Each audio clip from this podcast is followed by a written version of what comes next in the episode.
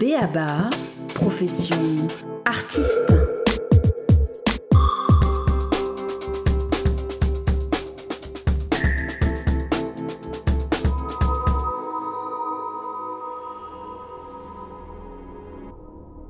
C'est ici même à présent de Jean-Luc Nancy qui ouvre cette émission.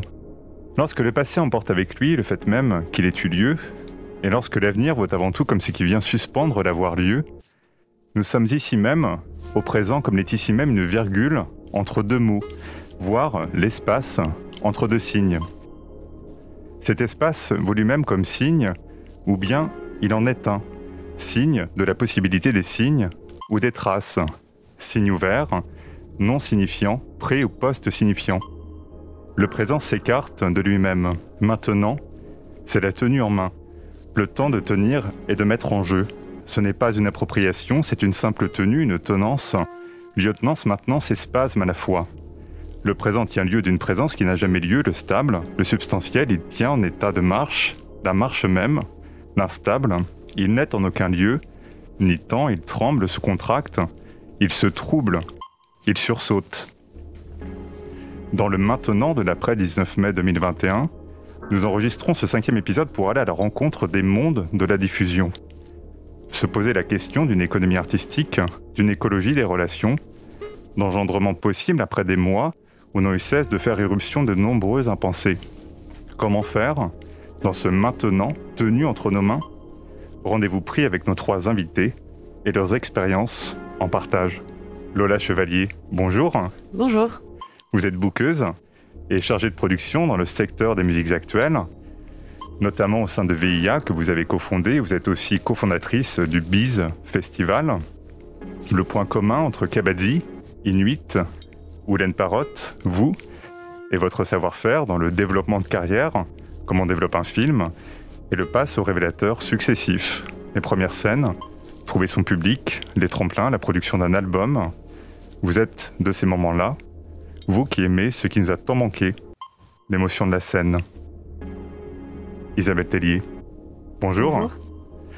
Vous êtes directrice et programmatrice du MA, lieu d'art contemporain ouvert sur le pays d'Anceny. Vous aimez les histoires, celles des millénaires basiliques ou préhistoriques grottes, celles que l'on tisse avec un pêcheur ou un cordiste pour un projet partageur non loin de la Loire, ou ces histoires que l'on construit ensemble, à la radio avec la voix en invention. Une constante pour vos histoires, c'est aussi la rencontre entre les œuvres et les publics pour crever la bulle, comme vous dites. Sandra Réveil, bonjour. Bonjour Romain. Vous êtes chargée de diffusion et de production pour David Roland Chorégraphie, membre actif de la Nantaise de diffusion qui promeut une éthique du métier à Nantes, coprésidente d'Uncanny dont Justine Lefebvre nous parlait le mois dernier et présidente de l'association des individués, projet de Laurent Seb, déjà au micro de Béaba.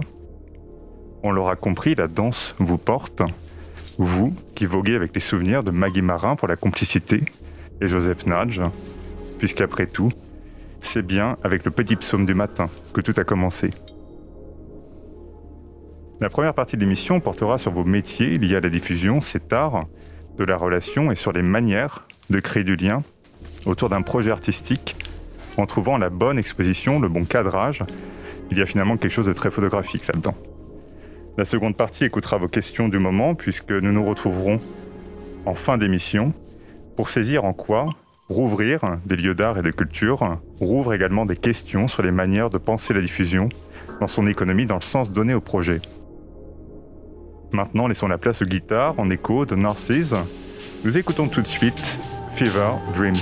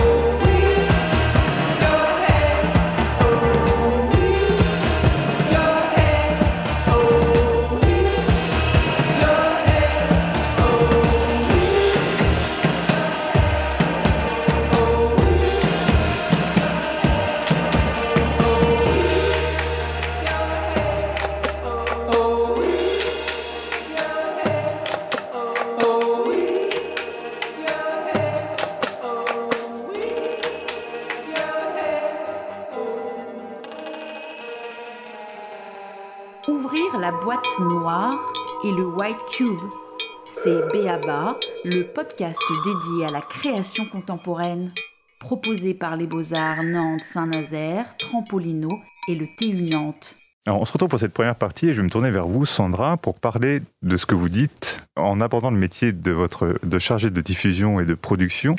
Avec un terme que vous employez, c'est celui d'art de la relation. Vous insistez beaucoup sur cette notion d'horizontalité entre des lieux de programmation et des équipes de programmation et vous. Qu'est-ce que ça veut dire exactement que cet art de relation que vous employez, que vous développez dans votre métier? Souvent, quand on parle de chargé de diffusion, on s'attend, euh, on entend ce, ce terme-là comme de la vente de spectacles.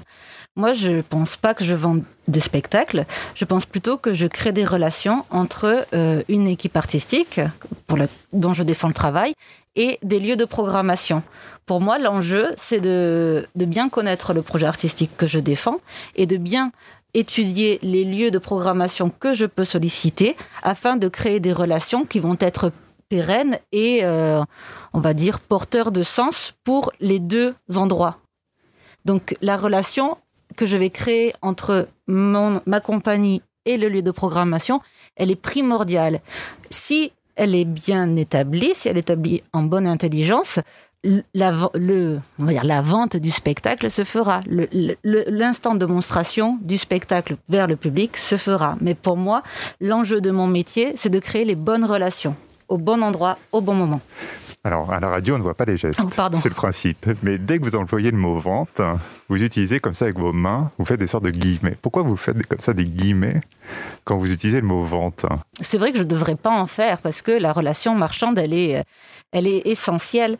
Euh, elle est essentielle parce que euh, un, un spectacle, c'est un, un, produit. Ça y est. C'est parce qu'en fait, c'est pas toujours des termes qui sont acceptés euh, du point de vue des artistes. Euh, euh, mais c'est un fait, en fait. Un, spectacle, c'est aussi un produit. C'est un produit que l'on vend, qui a un prix qui est euh, pesé. Et donc, en effet, euh, mais même si c'est le, on va dire, l'aboutissement euh, pour moi de, ma, de, de, mon processus, de ma tâche, ça n'en est pas le cœur. Lola Chevalier, je vous voyais réagir justement, hocher de la tête comme ça, quand Sandra parlait à l'instant de cette relation et de tout ce qui s'engage. Comment ça se traduit, vous, dans votre métier alors on ne dit pas chargé de diffusion d'ailleurs de la musique actuelle, on emploie le terme de bouqueuse. Dans, dans mon métier, enfin oui, effectivement, c'est enfin j'entends je, cet art de la relation. C'est sûr que euh, on construit un réseau, des relations de confiance entre nous, euh, entre nous et les euh, et les programmateurs et programmatrices. Après. Euh, bien souvent, enfin, effectivement, il y a, y a ce, ce, ce, truc un peu gênant de parler d'argent ou de parler de vente. On, on s'excuse toujours un peu. Après, c'est vrai que dans la musique, on s'excuse un peu moins à ce sujet parce que euh, parce que bah, c'est euh, juste essentiel en fait à l'économie de notre secteur et pour trouver le juste équilibre. Donc, euh, donc voilà. Après, c'est vrai qu'on n'a pas forcément la même définition des choses, la même valorisation aussi des choses.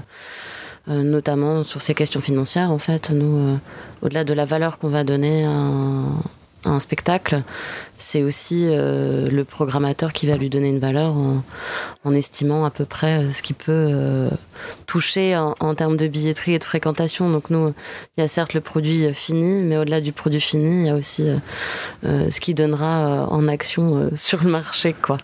Donc plus, plus on peut vendre de tickets, plus le, plus le spectacle, pour le coup, peut coûter plus cher quoi. Enfin, il y a plein il y a plein de choses comme ça qui, qui, qui, définissent un peu le, fonctionnement euh, avec des, des, des, connivences entre nous et, certaines grosses différences finalement. On employait le, le terme de valeur à l'instant et je pense qu'il est important dans le sens aussi où, où l'art de la relation pour reprendre l'expression de Sandra elle s'inscrit aussi dans un temps. C'est ça de pouvoir venir et revenir vers les lieux vers les, vers les programmatrices les programmateurs. J'entendais ça aussi dans la discussion que nous avions pour préparer cette émission. Revenir et revenir, c'est temps long, s'inscrire dans des réseaux, c'est quelque chose de très présent aussi, j'imagine, dans votre travail. Oui, tout à fait. Je pense qu'une euh, une rencontre, euh, si elle est euh, opportune, elle, se, reproduit. C'est-à-dire qu'avec David Roland, le chorégraphe avec qui je travaille, il est vrai qu'on a les mêmes partenaires de diffusion depuis 10 ans, 15 ans, parce que, la relation de confiance, elle est, là. Elle est là parce que le travail est intéressant, mais aussi parce que les relations entre les équipes sont, sont, sont, saines, je sais pas, sont, euh, sont humaines en fait. C'est ça, c'est la question qu'à un moment on peut, on peut parler euh, en toute franchise, euh, on peut, on peut, et comme ça on peut peut-être aussi construire des projets qui vont au-delà de, la, de la vente du spectacle, qui comprennent la vente du spectacle, mais qui peuvent aussi sortir de ce cadre-là et prendre plus d'ampleur et plus de sens. C'est là qu'on comprend évidemment que la diffusion, dès lors, n'engage pas que la vente, mais l'engage en fait bien évidemment autre chose, un discours sur la valeur, on a dit un discours sur l'esthétique, un discours en fait sur l'histoire également de la compagnie. On parle ici de, David Roland chorégraphie, donc euh, un parcours, une carrière d'artiste également. C'est tout ça qui est engagé en fait dans l'acte de la diffusion, si je comprends bien. Oui, l'acte de diffusion, en effet, elle pérennise euh, cette question de, de la relation entre euh, l'artiste et le, les lieux de diffusion avec qui il travaille. Alors Isabelle, justement, je me tourne vers vous, puisque je crois aussi entendre dans ce qui commence à se dire ici des choses qui sont un peu connexes finalement à votre travail. Alors vous êtes à la fois dans la diffusion et la programmation, on va préciser hein, ce que vous faites euh, avec, avec le MA, mais quand vous, on vous parle de, diffusion, c'est très différent parce que vous abordez la diffusion et je vais vous laisser représenter ce que vous faites au MA d'une part, et ensuite vous aussi m'expliquer comment vous considérez ce que, considérez ce que veut dire diffuser pour vous, OMA, aujourd'hui Oui, nos fonctionnements sont quand même un peu différents dans les arts visuels. Donc euh, nous, on est un centre d'art, une association, mais qui fait et de la production et de la diffusion. Pour moi, la diffusion, elle se situe vraiment au moment de la rencontre avec le public. Donc pour moi, enfin justement, quand j'entendais euh, un art de la relation, la relation, elle va se situer entre euh, et presque nous, on est un intermédiaire entre l'artiste, les œuvres et le public. Et comment on crée une rencontre, comment on, met en relation ces deux pôles? Enfin, ça, c'est vraiment le cœur de notre travail, mais il, va être, euh, je crois aussi, pas, pas séparé de la production. Euh, ça s'articule et c'est même presque quelque chose de continu. En fait, nous, on est des acteurs qui participons et à la production, à l'invitation, à la production, et euh, au moment de la diffusion, qui est aussi le moment de la médiation de l'œuvre. Et donc tout ça, c'est, ça forme aussi pour moi un tout. Enfin voilà. Alors après, les questions financières, elles se posent pas du tout pareil puisque quand on va inviter un artiste, alors c'est un, peu euh, le secteur des arts euh, plastiques, il est très en retard euh, sur ces questions-là, mais il y a vraiment l'idée aussi de pouvoir rémunérer les artistes. mais c'est vrai qu'on a peut-être moins d'intermédiaires. En fait, nous, on va être en contact. Enfin, quand on invite un artiste, on l'invite nous en direct. Euh, après, quand c'est des très gros artistes, euh, mais en fait, ça va pas être le cas tellement de ceux qu'on invite au MA, parce que c'est, euh, enfin, on est quand même un centre d'art avec des moyens qui sont relativement modestes. Donc, on va être plutôt en direct avec les artistes et, et on va définir aussi un peu, voilà, le temps de création et de production et comment aussi cette rémunération va être décidée. Et le temps de la diffusion, c'est vrai que l'artiste y participe, mais ça va être aussi vraiment nous les acteurs. Et aussi dans cet acte de la diffusion, alors voilà, vous avez très bien exprimé le fait aussi de cette relation entre l'œuvre et l'artiste, et vous, comment vous jouez ce rôle d'intermédiaire et de catalyseur finalement au MA, dans le pays d'Ancenis, on le rappelle. Il y a aussi le fait d'associer des publics, alors en réception d'une part, mais aussi des publics qui contribuent de loin ou de repère à faire exister ce processus, et notamment des publics bénévoles. Hein. C'est ça? C'est dans le, ça, c'est dans l'ADN du MA, et plus largement, je pense que c'est aussi dans l'ADN de votre parcours, vous qui cherchez sans cesse, et je le disais en introduction, à associer sans cesse des personnes au processus artistique de l'entreprise. C'est ça aussi. Bah, après, c'est aussi, euh, enfin voilà, on travaille dans le champ de l'art contemporain, qui est quand même souvent aussi perçu comme élitiste. Enfin, faut être euh, clair là-dessus. Et euh, justement, moi, ma problématique, c'est aussi comment, en fait, aussi remettre en question un peu ce préjugé, ou en tout cas amener à ce que ça évolue. Et euh, ça veut dire aussi aller à la rencontre des publics, euh, l'ouvrir au maximum. Et dans l'historique de l'association, parce qu'on est une association qui a deux lieux, en fait, un à Montrelais, un à Ancenis. Alors quelle est la différence peut-être entre les deux lieux pour situer auprès des auditrices et qui ne connaîtraient pas ce territoire? C'est vraiment deux échelles euh, d'espace. l'association, en fait, c'était l'association du Centre d'art de Montrelais qui a finalement fusionné avec la chapelle des Ursulines en SNI, qui était un lieu municipal, donc c'est aussi assez nouveau. À Montrelais, on est dans le bâtiment qui est l'ancien presbytère, mais qui ressemble plutôt à une maison de campagne, juste à côté de la mairie, dans un village, euh, avec vraiment une vue sur le paysage, euh, voilà, très très présente. Alors qu'à Anceny, on est dans une chapelle assez monumentale, qui date du XVIIIe siècle, qui doit faire 12 euh, mètres de hauteur sous plafond. Donc, où aussi, quand on fait des projets, bah, il faut qu'ils tiennent l'espace. Donc, nos problématiques sont pas du tout les mêmes sur les deux lieux. Euh, et après, on a, voilà, enfin, on est un centre d'art du pays d'Anceny. Donc, on va faire aussi des projets à l'extérieur. Donc là, ce matin, j'étais alignée, puisqu'on fait circuler une exposition dans différents. Enfin, il y a 20 communes sur le pays d'Anceny. Et on va travailler aussi avec des gens de ces 20 communes. Et dans l'histoire de l'association, et même. Euh, un petit peu dans les habitudes aussi du pays d'Anceny. Euh, il y a beaucoup de bénévoles qui font vivre les structures. Donc nous, les bénévoles, ils vont par, exemple prendre en charge certaines permanences d'exposition, c'est-à-dire que l'exposition est ouverte aussi grâce aux bénévoles. Euh, ils vont être acteurs de la vie de l'association, euh, je sais pas, de, des moments de convivialité. Enfin, alors là, on a un peu moins connu ça ces derniers temps, mais voilà, quand on fait un vernissage, en fait, euh, c'est euh, il y a l'atelier de tartinage et enfin il y a y a et donc ouais là c'est assez concret. L'espace d'exposition, il est un lieu de rencontre. Euh, un lieu de rencontre avec les œuvres, mais un lieu de rencontre tout court, un lieu de rencontre, un moment aussi d'un lieu de rencontre sociale. Enfin, et c'est vrai que ça, c'est un, enfin, pour nous, c'est vraiment quelque chose qui est un peu l'ADN, et peut-être qui va être aussi notre grand sujet maintenant, là, euh, parce qu'on a été aussi coupé hein, de beaucoup de rencontres pendant pas mal de mois, même si il y a eu encore des voilà. On était dans un temps sur un courant alternatif, pour dire simplement. en fait, finalement, transition qui va pouvoir aller sur une question qui se pose, j'imagine, pour, pour vous trois autour de ce plateau, ce moment de rencontre. Euh, vous, vous êtes dans des stratégies de, diffusion, on l'a dit, nous reviendrons plus tard dans l'émission sur cette question de la reprise et la diffusion qui est un territoire en ce moment de reprise, dans des stratégies très particulières. Isabelle, à l'instant, vous évoquez ce terme de la, de la rencontre, je reviens. le moment de la diffusion est un moment très stratégique, un moment d'exposition pour les artistes que vous accompagnez, j'imagine, à tous les niveaux. Nous l'abordions sur le, terrain de l'art contemporain avec Isabelle. Mais je me tourne vers vous, par exemple, Lola, dans le champ des musiques actuelles, où vous êtes aussi euh, avec le BIS Festival, vous avez donc euh, accompagné cette initiative, on va peut-être aussi pouvoir reparler. Un moment d'exposition, au sens même où les, artistes passent beaucoup d'étapes cruciales. Hein. On, peut aller sur le champ de peut-être des premières scènes, de, la rencontre avec un public, d'avoir une fanbase. Bref, vous agissez sur ce champ-là.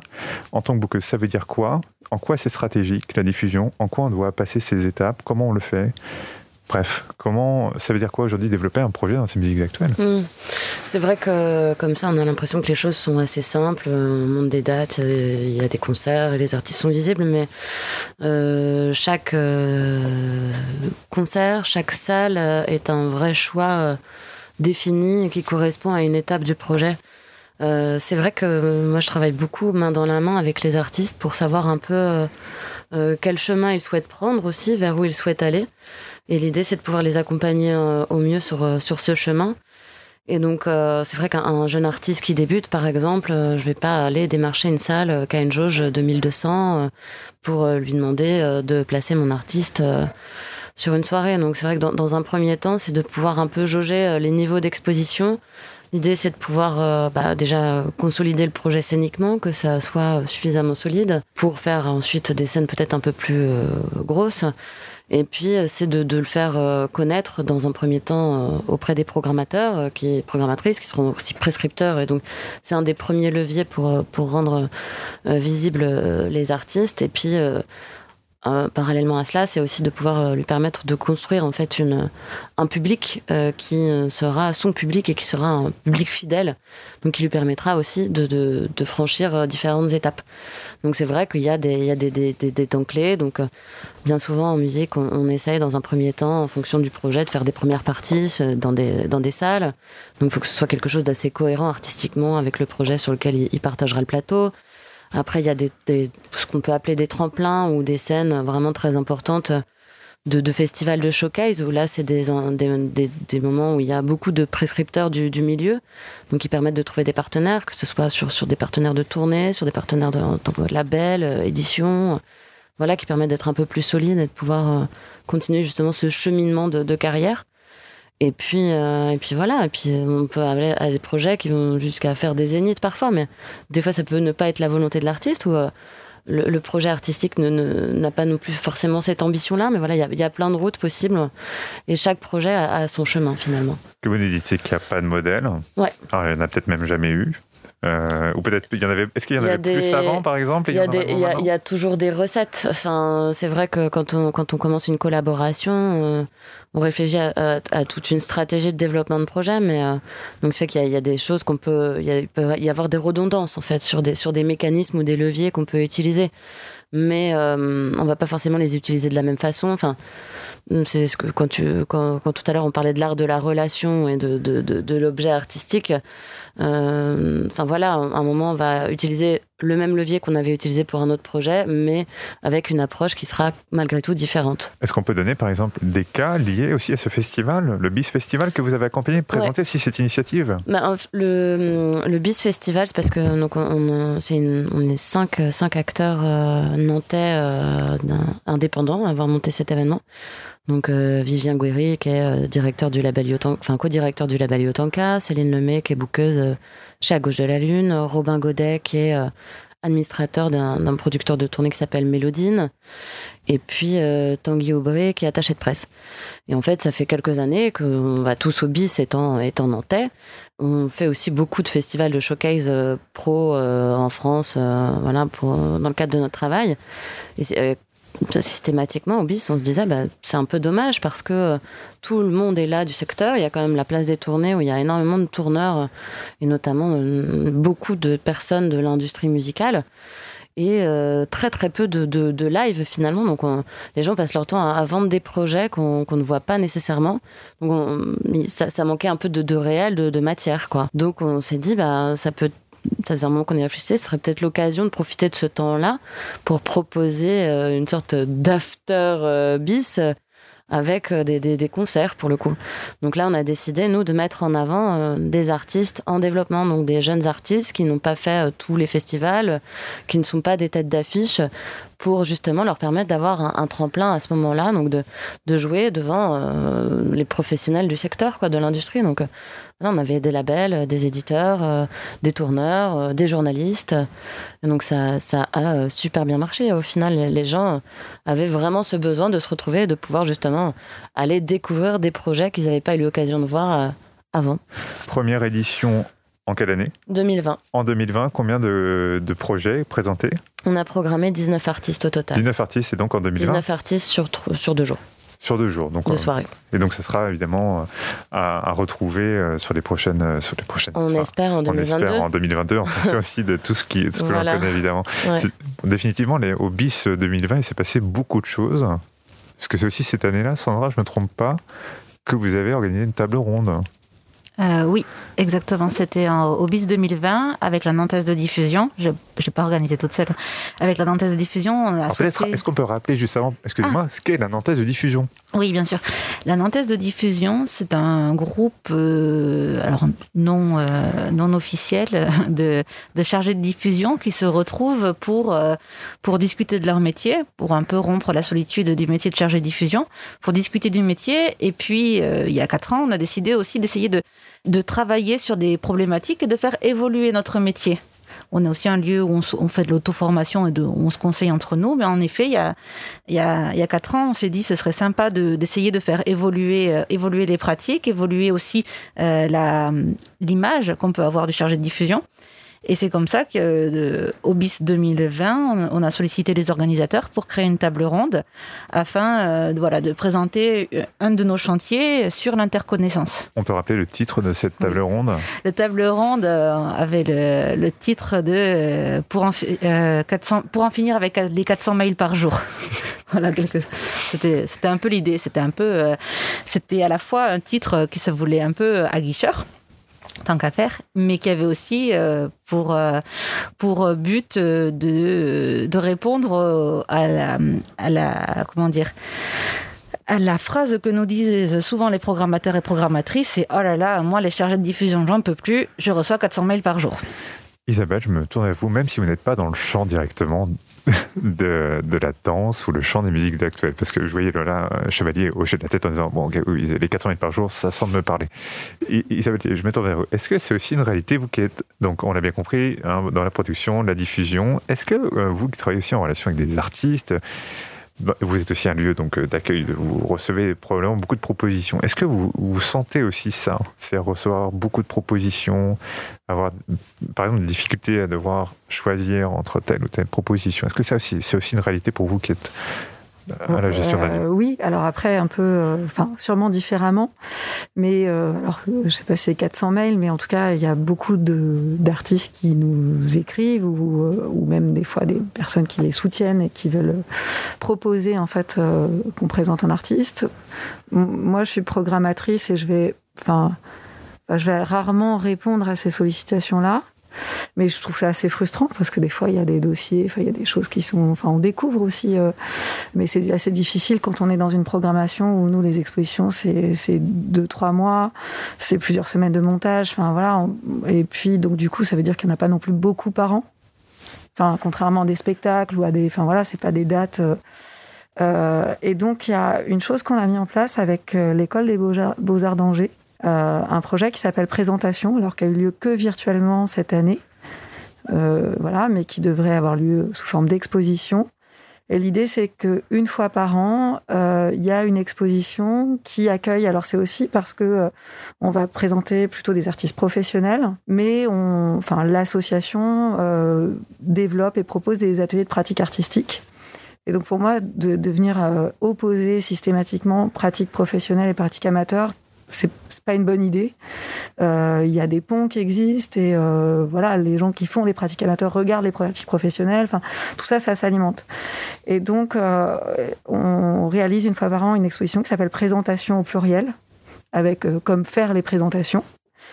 Et l'idée de cette exposition, c'est que donc c'est que des œuvres qui sont des petits formats, voire des multiples. Euh, c'est au mois de décembre, janvier, donc aussi au moment de Noël. Et euh, l'idée, c'est de proposer un accrochage donc que à Montrelais, qui va être très très dense, un peu comme les salons 19e, euh, avec des œuvres du sol au plafond. Enfin voilà, puisque l'idée, c'est potentiellement et donc des formats réduits d'accepter tout le monde.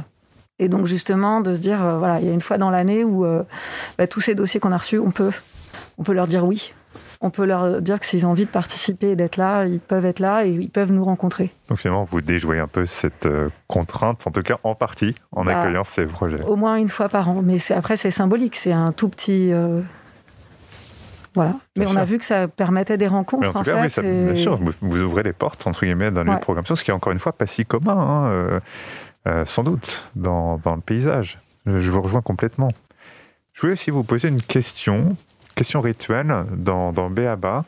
On parlait tout de suite de, l'accueil d'artistes émergents. C'est aussi une question que nous posons pour celles et ceux qui euh, nous écoutent et qui découvrent aussi les métiers en lien avec le booking ou la diffusion. C'est cette question des ficelles du métier. Un conseil que l'on pourrait donner à celles et ceux qui nous écoutent et qui voudraient euh, en savoir plus sur votre métier. Quel conseil on pourrait donner en lien avec votre pratique, votre expérience? Je me tourne vers vous, par exemple. Lola Chevalier. Hmm, il y en a plusieurs euh, pour la diffusion. Déjà, euh, dans un premier temps, c'est de travailler son réseau. En fait, c'est un peu la première clé euh, d'entrée. Une fois qu'on a un projet artistique, c'est bien qu'on souhaite défendre, mais après, il faut avoir le réseau pour, pour le défendre et le diffuser. Et donc, qui veut dire réseau, dit entretenir son réseau. Et je pense que parfois, quand on débute, on a souvent... on oublie souvent la communication et l'échange qu'on crée avec les gens auxquels on peut vendre les projets. Donc c'est toujours important, je pense, de, rester vigilant à ce sujet et de, de, ne pas oublier d'être dans un dialogue. Donc je pense que ça, c'est un, des, un des bons outils qu'il faut, faut avoir, c'est d'être sur, le, sur l'écoute et l'échange avec les gens auxquels on peut proposer euh, nos projets euh, pour, pour détourner. Le réseau, l'écoute et l'échange. Sandra, de votre côté? Euh, oui, bah, je, je, suis assez, euh, assez d'accord avec, euh, avec Lola. Cette question du dialogue, euh, elle, est, elle est extrêmement importante. Le dialogue avec, en effet, enfin, avec donc les partenaires de, de diffusion. moi, si je, si je devais préciser pour donner une ficelle ou deux, ce serait de dire que l'enjeu pour le chargé de diffusion, voilà, c'est de trouver le bon endroit et le bon moment pour que l'œuvre euh, qu'il défend rencontre le public. Donc déjà, c'est de se poser la question de quel est l'enjeu pour l'œuvre qu'il euh, doit, vendre, quel est l'enjeu au, moment euh, où il va à la rencontre du programmateur, quel est l'enjeu pour lui pour son œuvre et du coup quel est le bon partenaire à, solliciter? Ça, ce serait euh, extrêmement important en fait, en effet, de, de, de, prendre en compte les enjeux de sa compagnie et les enjeux du lieu pour les faire coïncider et pour montrer l'œuvre au bon endroit au bon moment. Et on retrouve les gestes de la relation que vous faites avec les mains. Oh, mais au contraire, je les fais vivre à la radio, c'est aussi important de le faire. Et nous allons conclure avec vous Isabelle, sur cette ficelle du métier que nous pourrions transmettre Ouais, alors je ne sais pas si j'ai une ficelle du métier, mais j'ai plutôt envie de rebondir sur ce que disaient Sandra et Lola. Et, euh, et oui, d'essayer de trouver en tout cas la bonne euh, rencontre ou le, le voilà, de peut-être, euh, en tout cas, quand on programme, on fait des choix, mais on fait des choix qui sont pas seulement des choix de goût personnel, mais qui sont aussi des choix de, à un moment, comment je, je, crée enfin, j'invite un artiste qui va aussi euh, venir rentrer en dialogue avec euh, un public et, euh, et, qui est donc du coup pas un projet hors sol. Et donc, nous, on travaille beaucoup à partir des projets aussi de production in situ sur le territoire, et donc qui se base aussi sur de la rencontre, et on en avait parlé, de la rencontre avant l'exposition, de la rencontre, je sais pas avec euh, un pêcheur pour euh, préparer un projet. Ou, euh, et donc, finalement, voilà, cette rencontre qui a lieu à la fin, elle peut avoir lieu un peu en amont. Oui, c'est de finalement décontextualiser le temps même de la diffusion, mais de penser vraiment dans un contexte plus large, c'est ça que vous nous dites, de création, comme vous le dites, enfin de, c'est pour ça qu'aussi vous parliez de la production, hein, et d'associer les deux, évidemment. Nous arrivons donc au terme de cette première partie, et après cette première partie, nous allons maintenant parler du temps qu'il fait, un temps parfois long, un temps parfois court qui nous accompagne et qui saisit les questions que nous nous posons. Dans Béaba, nous laissons le micro ouvert pour partager ces questions qui vous traversent, qui nous traversent, et qui nous sont donc bien essentielles. Nos invités ont une question. C'est le moment de la partager. Vous êtes toujours à l'écoute de Béaba. Je me pose une question, c'est euh, la, question que tout le monde se pose dans le secteur des musiques actuelles. Quand pourrons-nous euh, reprendre les concerts, euh, les concerts debout? Parce que ça fait bah, quasiment plus d'un an qu'on ne peut plus faire de concerts debout, que des salles se sont adaptées aux contraintes sanitaires en faisant des concerts assis, alors que ce n'est pas leur vocation. Donc, ce qui veut dire des réductions de jauge. Là, on, nous a autorisé à faire des concerts debout, mais c'est 4 mètres carrés par personne. Donc, euh, une salle debout qui fait 300 places ne peut accueillir que 28, 28 spectateurs avec 4 mètres carrés. Euh, une salle de 300 places euh, debout qui doit faire de l'assis sur les conditions sanitaires actuelles, ça représente 65 personnes. Donc économiquement, c'est juste pas tenable pas tenable parce que euh, y a certes des financements pour permettre aux salles d'ouvrir et de, programmer et de présenter des projets, mais euh, ça ne couvre pas les pertes euh, de billetterie qui sont quand même assez conséquentes. Donc tout le monde parle de cette réouverture depuis hier en disant c'est super, on peut retourner au cinéma, on peut aller voir des spectacles, on peut aller boire des coups dans des bars, on peut aller au resto, on peut faire plein de choses, mais personne ne parle du fait que les salles de concert sont toujours pour beaucoup fermées aujourd'hui parce que c'est juste pas tenable en fait. Donc voilà, donc moi j'ai envie de pouvoir voir des concerts debout avec des gens, de pouvoir danser, profiter. Et euh, j'espère que cet automne on pourra le faire. Mais je, par exemple, je, me posais la question de produire une date pour un de mes artistes qui n'a pas euh, fait de date encore à Paris et qui a un album qui est sorti. Donc, euh, c'est souvent un passage un peu obligé. Et là, on discutait avec le programmateur par, par mail. Et donc, je lui disais, bah, si euh, le protocole sanitaire ne nous le permet pas, euh, est-ce que tu peux me faire une projection euh, si on fait pas un concert en debout? Il me dit bah je peux rien te dire, je sais rien, je ne sais pas vers où on va, comment quoi. Donc ce fait que moi c'est des risques financiers que, que, je ne prendrai pas parce que ça, ça, n'engendre pas, ça ne veut pas du tout dire la même chose.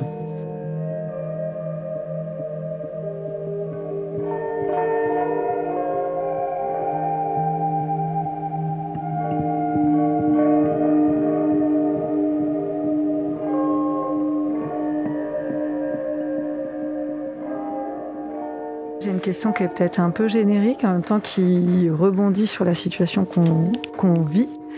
Euh, mais peut-être qu'il va au-delà. Euh, je reviens sur cette histoire de rencontre. Euh, ma question, ça serait comment faire en sorte que le MA, donc notre association qui diffuse de l'art contemporain, soit un espace de rencontre et de convivialité entre artistes et public. Alors j'ai beaucoup insisté sur l'idée de rencontre, mais avec la rencontre, l'idée de convivialité, c'est vraiment associé. Euh, c'est une période où c'est finalement assez difficile de, remettre en route la convivialité. Enfin, nous, il y a pour les expos des moments importants qui sont les moments de vernissage. Pour l'instant, c'est pas toujours, enfin, pas encore comment on va les, comment on va les faire exister. Justement, on est confronté, enfin, dans nos missions, en tout cas la question de la diffusion, c'est vraiment aussi d'être, euh, euh, de créer un moment qui soit le plus privilégié possible entre une exposition et des visiteurs, que ce moment-là, il soit aussi un moment où vraiment il peut se passer quelque chose, où il y a aussi un dialogue autour de, ça. Donc ça, c'est vraiment quelque chose qui est une question euh, constante pour moi, euh, de ce moment particulier.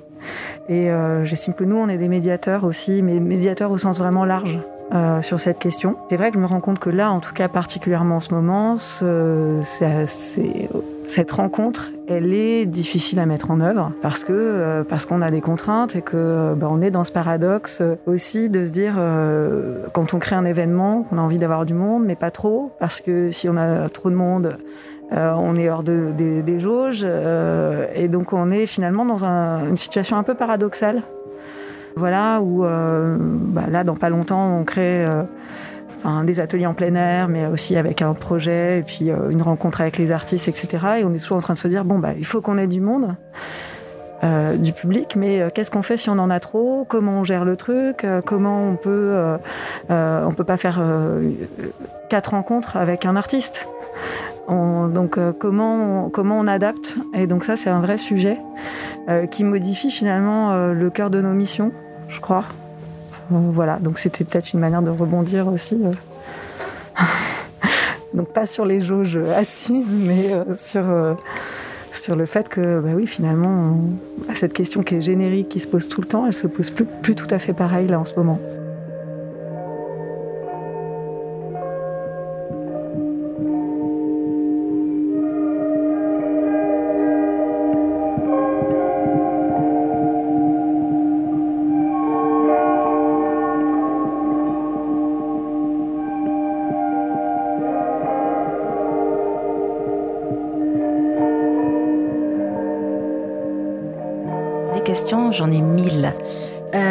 Je me demande euh, pourquoi j'ai l'impression que au, lendemain de cette crise, au lendemain de la réouverture euh, des théâtres, on n'a pas profité de ce temps suspendu pour essayer de, changer le fonctionnement de notre écosystème, qui, à mon sens en tout cas, dysfonctionne.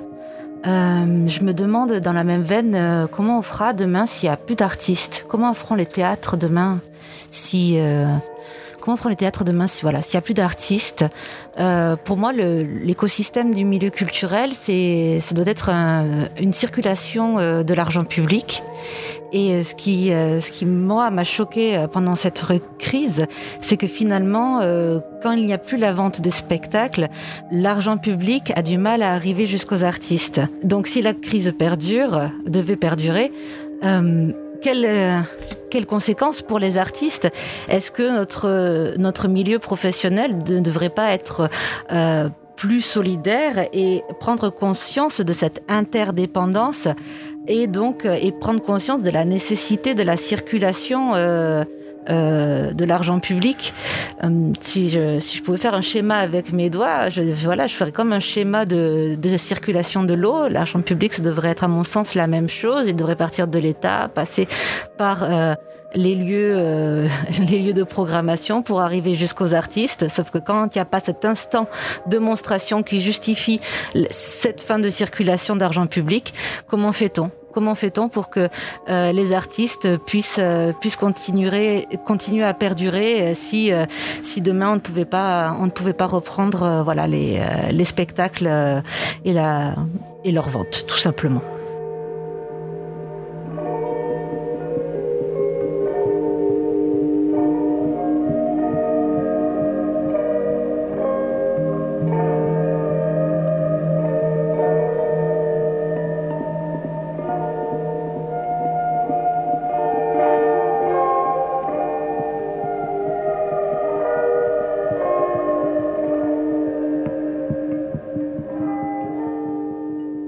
De la reprise et la, la rouverture des boîtes noires et des white cubes. Il y a aussi la rouverture des questions et la nécessité de la relance d'une filière et la mobilisation du sens à donner au fait de faire collectif, tant les interdépendances entre les acteurs sont urgentes, premières, incontournables et pourtant impensées parfois. Des controverses s'organisent-elles? Que peuvent-elles engendrer? Reprenons notre conversation, nous venons d'en parler, autour de cette question que vous souleviez tout de suite, Sandra. Il y a aussi des questions qui se posent. Lola, je me tourne vers vous, notamment sur votre métier de bouqueuse. C'est cette question du risque de l'embouteillage qui été soulevée. Quid de reprogrammer par exemple des spectacles qui datent parfois de 18 ou 24 mois, les reprogrammer maintenant, ou alors de reprogrammer parfois dans l'urgence, ou tout du moins très rapidement maintenant, des spectacles dans le cadre d'une rouverture aussi avec, on l'a entendu, des jauges contraintes, des jauges debout par exemple qui vont réduire considérablement. Comment vous, vous agissez en tant que bouqueuse aussi avec des artistes en développement qui sont pas dans des structures, enfin dans des réseaux établis forcément, qui sont eux-mêmes dans des perspectives en devenir encore. En fait, c'est vrai que pour les artistes qui sont plus, enfin qui sont reconnus entre guillemets, euh, c'est on peut monter des tournées en fait. Ça se fait après pour des artistes en développement. Pour le coup, là, ça devient très compliqué. Déjà, initialement, ça l'est, mais là, ça l'est d'autant plus aujourd'hui. Euh, parce que parce qu'effectivement il y a un embouteillage. J'ai un ami programmateur euh, qui parlait il y a trois mois de ça. Euh, si les salles réouvraient à ce moment-là, 73% de, de la programmation serait faite de report. Donc ça veut dire qu'il restait 27% de nouveaux artistes à programmer. Donc 27% c'est rien. Et voyant la myriade de projets en développement qui existent et déjà le peu de place qui existait et le très très peu de place qu'il y a aujourd'hui, c'est la guerre, clairement. clairement. Et donc si euh, ton artiste euh, n'a pas euh, suffisamment de visibilité médiatique ou des choses qui poussent derrière, ben, ça va être vraiment très compliqué pour eux d'exister. Et puis effectivement, il y a cette question de temporalité où là, on reporte des programmations depuis mars 2020. C'était des artistes pour certains qui étaient en sortie d'album ou qui, avait déjà sorti un album depuis quelques temps. Donc voilà. Donc là, qui vont se retrouver à faire des tournées sans vraiment d'actualité. Entre temps, il y en aura d'autres qui auront construit leur leur nouvelle actualité, mais qui n'auront pas de place parce que, enfin, donc pour moi, il y a une vraie question parfois de cohérence. Qu'est-ce qu'on veut faire et qu'est-ce que, qu'est-ce que sera notre, notre demain, quoi, notre futur? Et donc, euh, donc là, euh, pour certains, oui, il y en a qui ont pris le parti de, d'annuler et de reconstruire une toute nouvelle programmation. Et je pense que c'est peut-être un moment ce qu'il faudra qu'on fasse euh, si on veut aussi euh, maintenir les artistes en vie. Parce que pendant ce temps-là, en fait, euh, comment, comment vont-ils vivre euh, s'ils doivent attendre encore un an avant de pouvoir tourner et faire des concerts C'est difficilement tenable, je pense. Et justement, comment ça se passe dans la filière des musiques actuelles? Est-ce que ça se joue au niveau, par exemple, de syndicats qui vont soutenir Est-ce que ça se joue au niveau... quelles, sont les prises de position, par exemple? Est-ce qu'il y a eu des prises de position? Oui, il y a eu des prises de position. En fait, il y a... Euh, moi, par exemple, ma structure est adhérente au SMA, le syndicat des musiques actuelles.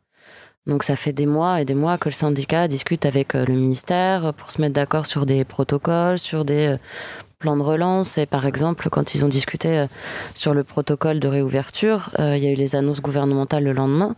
Mais ce qui avait été discuté n'avait rien à voir avec ce qui a été annoncé ensuite par le gouvernement. Donc, ce qui fait que c'était un peu repartir sur une, sur une feuille blanche et recommencer tout un travail alors que des choses avaient été mises en place. Après, c'est vrai que y a, on essaye de, de, de mettre la pression sur des choses, mais c'est mais c'est compliqué parce que tout le monde n'a pas les mêmes réalités aussi dans notre secteur. Hein. Les économies des salles ne sont pas toutes les mêmes. Il y a des salles qui, qui, ont plutôt des fonctionnements euh, voilà, où ils sont très aidés, très subventionnés, en tout cas euh, avec une partie d'autofinancement, mais qui, qui, est plutôt confortable pour eux. Et puis il y a d'autres salles qui sont totalement prises à la gorge aujourd'hui et qui vont potentiellement fermer parce qu'ils n'ont plus les moyens de, de tenir. Parce qu'elles dépendent beaucoup de la billetterie, c'est ça en On a une grosse dépendance dans, la musique, dans les musiques actuelles, souvent sur la billetterie. En fait, les, les budgets euh, les, les, SMAC, par exemple, sont des, scènes labellisées euh, par le ministère, qui ont des financements donc, du ministère. Mais c'est pas des financements qui sont incroyables. Tout dépend de la taille de la structure. Et il y a effectivement cette dépendance de la billetterie. les salles une s'autofinancent quand même beaucoup. Euh, c'est les dates en club sur lesquelles ils vont perdre de l'argent sur des, des jauges à 300, mais après, ils ont des, des, gros jauges aussi pour certains, comme Astérolux par exemple, la, Maxi a fait 1200. Ça, c'est des, dates sur lesquelles, euh, justement, ils doivent gagner de l'argent pour pouvoir euh, nourrir l'économie euh, de la structure. Quoi. Hmm. Oui, et puis donc se pose des questions d'économie en fait euh, sur une année, enfin c'est ça de répartition en fait, hein, c'est ça. De, Totalement, ouais. puis c'est comme euh, c'est comme nous sur les tournées en fait. Des tournées, on, met une tournée, ça se monte pas en, un mois en fait. Une tournée, ça peut être trois, six mois, voire un an de travail pour pouvoir avoir une tournée entre une création. Enfin voilà. Et donc ce fait que là, on a, on a, on a eu tout ce travail qui a été anéanti par cette crise finalement, parce que beaucoup de dates ont été annulées. Et puis là, il faut recommencer, mais sans garantie que ça, va tenir, en fait. Parce que là, par exemple, je sais que sur certains, certaines salles, il y en a qui ne veulent pas aujourd'hui de programmer, programmer de première partie. Par exemple, moi, j'ai beaucoup d'artistes là qui font plutôt des premières parties. Donc ils attendent en fait d'en savoir un peu plus sur la suite, de voir un peu comment ça se passe avant de programmer des premières parties. Donc c'est vrai qu'on a une visibilité à la fois à court terme et en même temps sur du très long terme, parce que sur certains, je vais travailler enfin, plus sur 2022 pour le coup, euh, sur lesquels je peux, je peux me le permettre. Mais voilà, en tout cas, on n'aura pas une activité qui sera revenue à la normale, je pense. Euh, euh, enfin, un budget de structure qui sera normal avant euh, automne 22, je, je, crois. Avant automne 2022, oui, c'est ça. Une tournée, ça ne se monte pas en un mois, Sandra. Pourtant, vous, vous êtes en train de monter une tournée pour la semaine prochaine. oui, alors il y a deux cas de figure, mais en effet, ce que je vous disais tout à l'heure, Romain, c'est que, enfin, oh, en off, euh, c'est qu'en effet, là, aujourd'hui, on m'a appelé pour qu'on allait jouer euh, le 12 juin. Donc ça, c'est une nouvelle date. Et nous sommes aujourd'hui le on est aujourd'hui le 20 mai. C'est ça. C'est ça.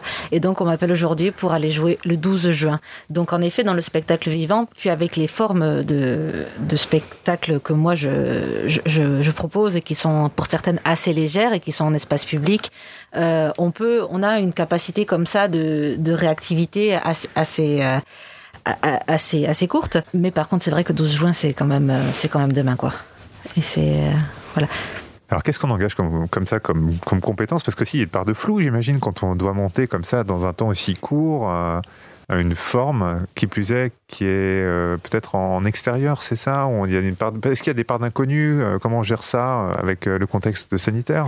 Ah oui, aujourd'hui, la, grande part d'inconnus, puisque là, il s'agit de formes qui prennent place dans l'espace public, la grande inconnue, c'est justement les conditions d'accueil du public en espace public, puisque là, on est sur des, des formes donc, qui sont debout, qui normalement sont déambulatoires. Donc la question c'est est-ce qu'on va pouvoir maintenir l'aspect déambulatoire de la pièce?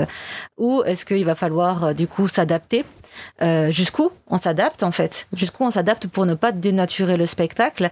Euh, et donc c'est là qu'on fait la balance aussi entre les conditions qui sont essentielles à la, à la, à la monstration du spectacle et aussi l'envie de répondre à, à, une demande du théâtre, mais aussi l'envie de répondre à, ce besoin de retrouver le public. Et, euh, et à quel moment, euh, en effet, l'intérêt général vaut, enfin, est plus important que, que finalement les conditions, les, les conditions de jeu. Donc c'est une balance entre tout un tas de paramètres et c'est aussi là que vous agissez, si je comprends bien. Oui. moi, j'essaie en tout cas, en effet, de, de, de, de garder les conditions de jeu les plus optimales pour que la pièce ne soit pas dénaturée. Mais maintenant, quelles concessions on est prêt à faire pour que le spectacle puisse avoir lieu de façon à retrouver le public et, euh, et, recréer cet instant de, rencontre entre l'œuvre et le public pour lequel on travaille tous et toutes. J'entends aussi ce que disait Isabelle un peu plus tôt dans l'émission, travailler pour la rencontre, travailler pour le, les, publics. Isabelle, comment ça va se passer pour vous à la diffusion, au MA euh, et la programmation dans les prochaines semaines, dans ce moment de la reprise, mais qui est aussi complexe et qui s'incarne évidemment différemment, on le sait bien, hein, selon les projets, selon les dynamiques territoriales. En Pays d'Anceny, ce territoire de 20 communes, et vous travaillez aussi sur deux lieux, il faut le rappeler, à Montreuil, c'est ça, et à, à Et puis après, on fait des projets. Et puis les projets territoriaux en circulation, hein, c'est ça. Bah, la question de l'embouteillage, elle se pose pareil. je pense aussi, enfin, pour monter les projets, enfin, c'est exactement comme pour les concerts ou comme les spectacles. En fait, on travaille vraiment en amont. En général, même on travaille avec un artiste des fois un an avant, enfin au moins, des fois, des fois plus. Et, euh, et, là, par exemple, l'exposition qu'on va, enfin, qui a réouvert euh, cette, enfin, les expositions qui ont réouvert cette semaine, euh, on les a, enfin, on avait un artiste en résidence en janvier-février. c'était des artistes, c'était l'exposition de, l'été dernier, qui a été reportée déjà, en espérant la faire dans des meilleures conditions. donc ça veut dire qu'avec ces artistes, ah, donc Sol Guilly et Julien Rodriguez, on a travaillé, on a commencé à travailler en février 2020 euh, sur des projets qui étaient aussi des projets initialement qui devaient être des projets euh, participatifs, c'est-à-dire qu'ils pouvaient aussi, euh, pour certaines œuvres, inclure la, la présence aussi, enfin, et rendre actifs nos bénévoles en fait et acteurs de, de certaines œuvres. Donc ça, c'est des choses qu'on a été obligé de complètement évacuer parce que c'était pas possible de le mettre en place. Et, euh, et, et, en fait, les expositions, elles, ont, elles sont prêtes depuis le 19 février. Et donc voilà, et on les rouvre le 19 mai. Donc elles ont vécu très peu, très mal. Alors après, on va dire qu'on a fait, on a profité pour. Il y a eu quand même des rencontres et il n'y a pas eu zéro visiteur parce qu'en réalité, chaque euh, rencontre professionnelle qu'on avait ont été l'occasion de, voir ces expositions et de les faire vivre. Mais évidemment, ça n'a rien à voir avec. Euh, enfin, c'est comme les jauges pour les spectacles. En fait, c'est c'est quoi? C'est quel pourcentage de, personnes qui a pu venir? Euh, C'est que des personnes privilégiées. Alors pas que du milieu de l'art. On a essayé d'être attentif à travailler avec les bibliothèques, avec lesquelles on a des, des projets. Enfin voilà, les, avec les, enseignants, enfin, de ne pas perdre le contact avec des gens avec lesquels on travaille d'habitude. Mais effectivement, c'est euh, une proportion vraiment minime euh, de, des visiteurs habituels. Euh, donc voilà, donc en tout cas, ce truc de se dire oui, ben on réouvre et puis du jour au lendemain, tout est possible. Non, tout ça, ça s'anticipe ça demande du temps. Euh, là, bah, on aurait bien aimé hein, poursuivre les expositions plus longtemps, mais après, il y a aussi d'autres calendriers. Et euh, par exemple, euh, on a des partenariats. Donc, quand on fait un projet à la rentrée avec la Maison Julien Gracq, dans le cadre de leur festival, les dates sont définies. Donc, si je décale l'exposition de la rentrée, enfin, si je décale cette exposition-là, enfin, tout ça, ça a des effets boule de neige. Donc, en fait, c'est très, très compliqué. Après, oui, euh, ouais, on est dans, dans des problématiques d'anticipation. Enfin, on peut pas anticiper quand on nous donne des, enfin, quand on a des infos euh, au dernier moment. En fait, on, euh, enfin, je pense qu'on est beaucoup de métiers à être dans cette problématique-là en ce moment. Voilà. Après, ça nous a amené des adaptations, en tout cas en termes de diffusion. Vous pensez à quoi quand vous dites ça nous a amené des adaptations en termes de bah, diffusion? C'est ça. J'ai deux exemples. En fait, on a un projet. Alors, on s'appelle le MA pour Montrelais en SNI territoire, hein, en réalité. Euh, mais bon, évidemment, le mât, on est au bord de l'eau, de la Loire. Euh, c'est aussi les mâts de bateau. Enfin, c'est un peu bête comme jeu de mots, mais c'était évident. Et, euh, et donc, depuis l'été dernier, on a installé deux mâts, un devant chacun des lieux d'exposition. Et on a pris pour habitude de commander à chaque artiste avec lequel on travaille sur des projets de production un drapeau. Et donc justement, les artistes qui n'ont pas pu être exposés l'été dernier, on avait quand même engagé un travail avec eux. Donc ça a été pour nous le moyen aussi de dire, bah, on a une raison de les, rémunérer puisque finalement, on, leur propose de faire ce drapeau. Et donc euh, finalement, ils n'étaient pas là l'été dernier, mais ils étaient déjà là avec les drapeaux. Et, euh, du coup, voilà, de peut-être euh, essayer de penser un peu les temporalités autrement.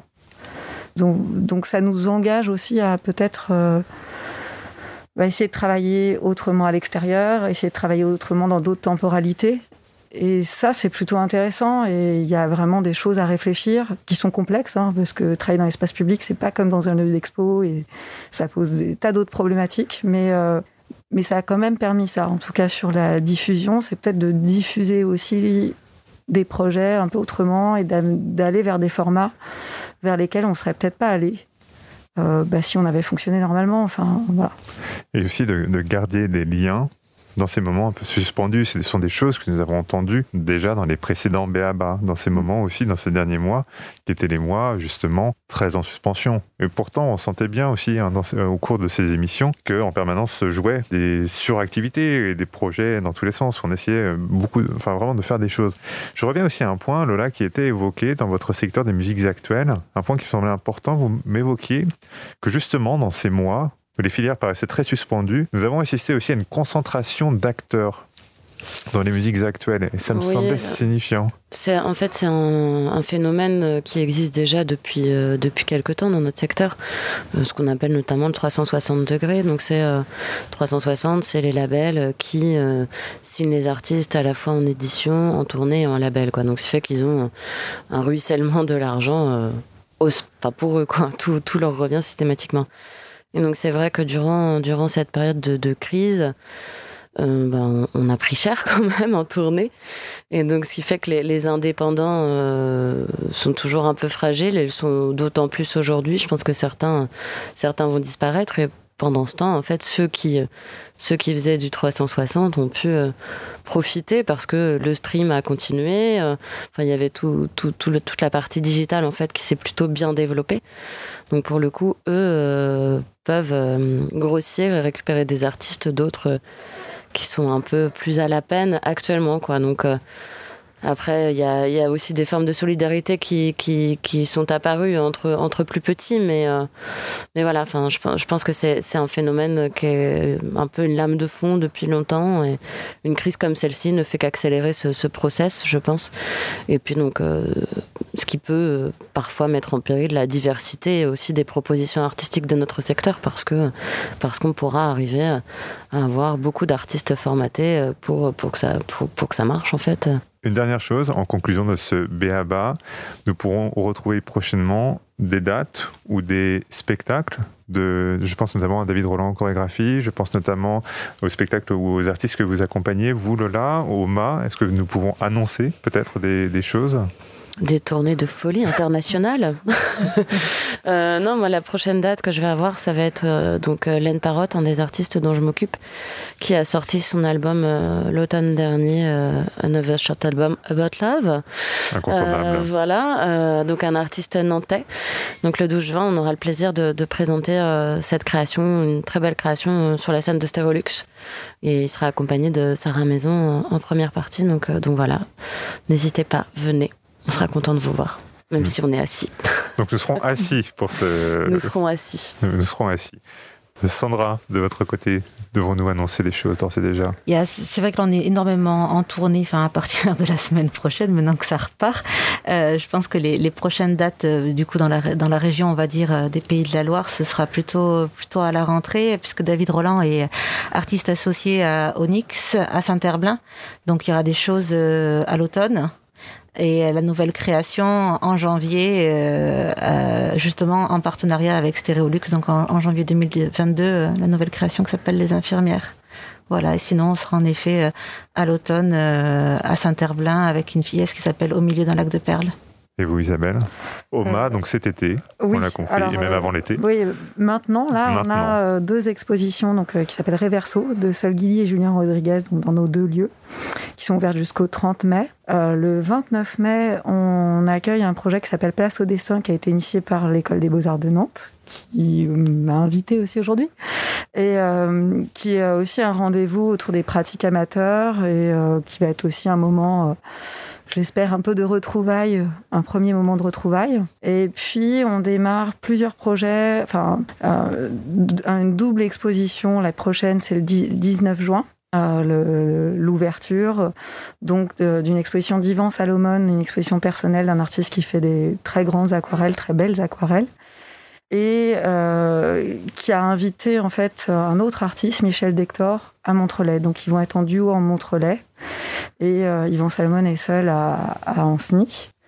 Et puis on a plusieurs projets, notamment euh, en fait une exposition qui tourne, qui s'appelle Les Préférences, euh, qui est présentée à Ligné là, donc à partir de ce week-end pendant 15 jours, et qui est une exposition qui va être présentée après dans quatre bibliothèques du secteur du pays d'Ancenis, le Cellier, Oudon, Ancenis, Varade. Donc euh, déjà un bon euh, voilà, et puis encore euh, pas mal d'autres choses. Justement, ça se bouscule un peu.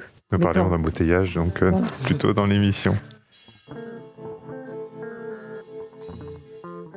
C'était Béaba, le podcast de la création contemporaine proposé par les Beaux-Arts Nantes-Saint-Nazaire, Trampolino et le TU Nantes, avec aujourd'hui la thématique de diffuser depuis le studio A, Audencia Sciencecom Media Campus, avec nos invités. Merci donc à vous, Isabelle Tellier, Lola Chevalier et Sandra Ribeil.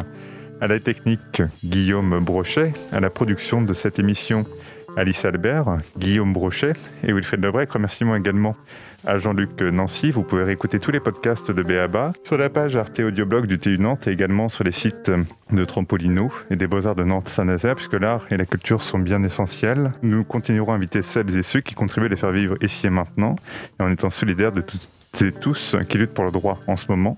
Prochaine rencontre sur la thématique de s'ancrer avec une proposition le parcours d'une artiste ou d'un artiste n'est pas seulement fait de création d'œuvres, il peut comprendre un bon nombre d'activités telles que l'action culturelle, la transmission ou encore la réponse à des appels à projets. Que peut alors l'artiste, en dehors de son rapport à l'œuvre? En outre, le parcours d'artiste est à envisager comme un continuum où la question de la formation est primordiale. Merci à vous d'avoir été avec nous. Merci. Merci, Merci. Romain.